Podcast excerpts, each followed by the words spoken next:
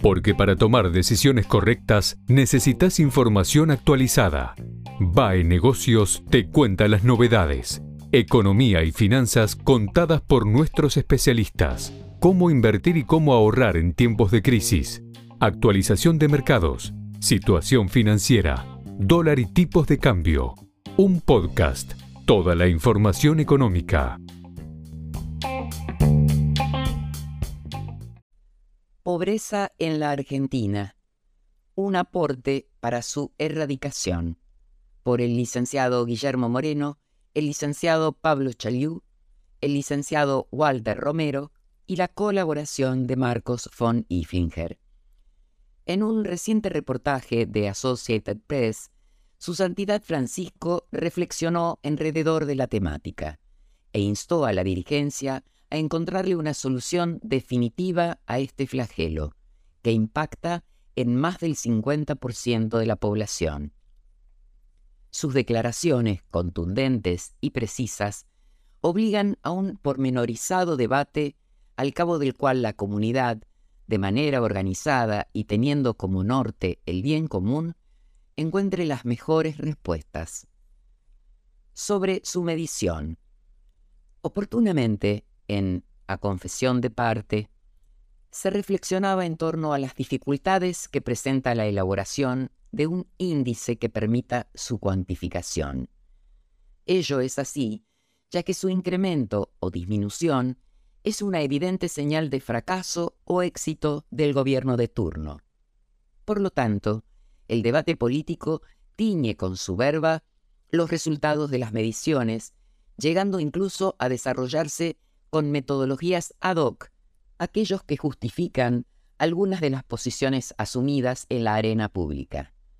En nuestro país, recientemente, cumplieron ese rol los guarismos brindados por el Observatorio de la Deuda Social Argentina.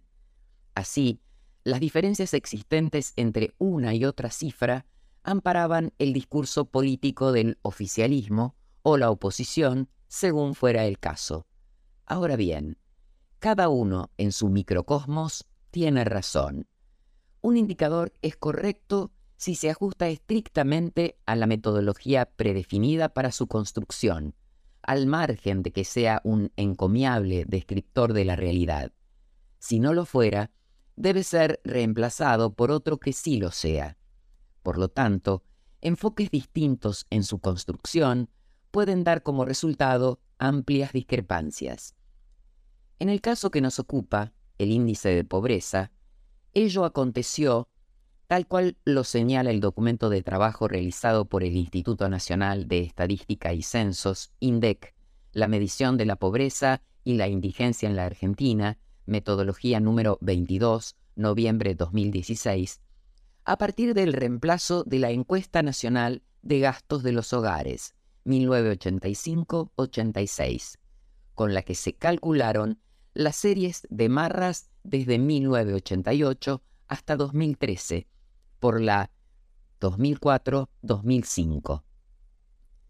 Para mayor abundancia, es dable aclarar que también se cambió la tabla de equivalencias, definiendo nuevas pautas kilocalóricas, y se incorporaron canastas básicas alimentarias regionales.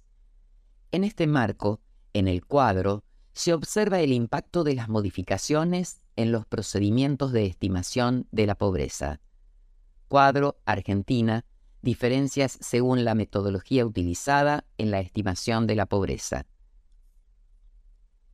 La diferencia observada se mantiene para el resto de los años del periodo analizado, hasta el momento del cambio de metodología efectuado por la Administración Cambiemos. En síntesis, si el cálculo actual del nivel de pobreza, 36,5% para el primer semestre de 2022, se realizara para facilitar una comparación homogénea con el formato anterior, el resultado sería mejor que en el 2006, ya que se aproximaría al 24%. Naturalmente, no solo la algarabía en el gobierno estaría justificada, sino que el sendero para su reelección estaría pavimentado. Sencillamente eso no es cierto. A todas luces violenta la realidad observable, ya que, a modo de ejemplo, convivir con familias en situación de calle se ha hecho cotidiano en los diversos aglomerados urbanos. Por lo tanto, al margen del necesario debate académico que, en el tiempo, debe darse para encontrar el mejor indicador, lo relevante en el corto plazo estriba en hallar el camino para terminar con la pobreza. Por diseño metodológico, adecuado a los estándares internacionales, la línea de pobreza por ingreso, usualmente utilizada, se determina a partir de la canasta básica total, construida multiplicando la inversa del coeficiente de Engel por el valor de la canasta básica alimentaria. Por lo tanto, el precio de los alimentos básicos define el porcentaje de familias pobres al interior de la comunidad. Por ello, como fuera sostenido, entre otros, en hay que acordar con el FMI, pero ¿quién aporta el dinero? toma una relevancia fundamental la sanción de una ley de arrendamientos rurales compensada para la zona núcleo de la pampa húmeda. A partir de esta, cuya consecuencia inmediata es la disminución contundente de los costos totales para producir en el sector agropecuario de esa región, sería factible elevar al máximo, de acuerdo a la legislación vigente y a la factibilidad de los proyectos de inversión, los derechos de exportación. Los mismos, popularmente conocidos como retenciones, traerían aparejados dos efectos más que deseables. El aporte de los recursos necesarios para honrar los compromisos externos devenidos de la deuda soberana, sin que se someta la política económica a las condicionalidades extremas que el actual acuerdo con el Fondo Monetario Internacional explicita y desalinear a la baja los precios domésticos de los internacionales para la comercialización de alimentos, mejorando sustancialmente el poder adquisitivo de los ingresos populares, erradicando la pobreza.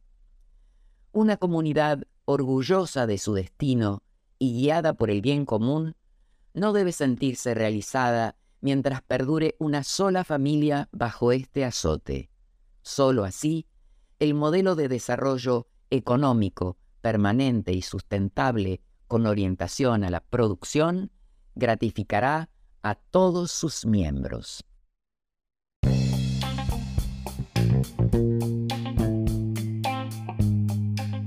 Nos vemos en el próximo podcast. Mientras tanto, mantenete actualizado. Lee baenegocios.com. La información económica, financiera y política contada por especialistas.